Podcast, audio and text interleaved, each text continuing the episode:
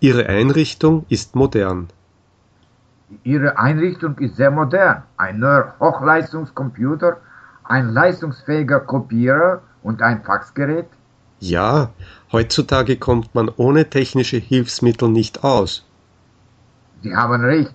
Auch in unserer Firma haben wir die Buchhaltung und die Personalabteilung bereits computerisiert. Das hat Ihre tägliche Arbeit bestimmt viel leichter gemacht. Ja, und das hier ist mein Büro. Treten Sie bitte ein. Oh, Sie haben sich schon eingerichtet.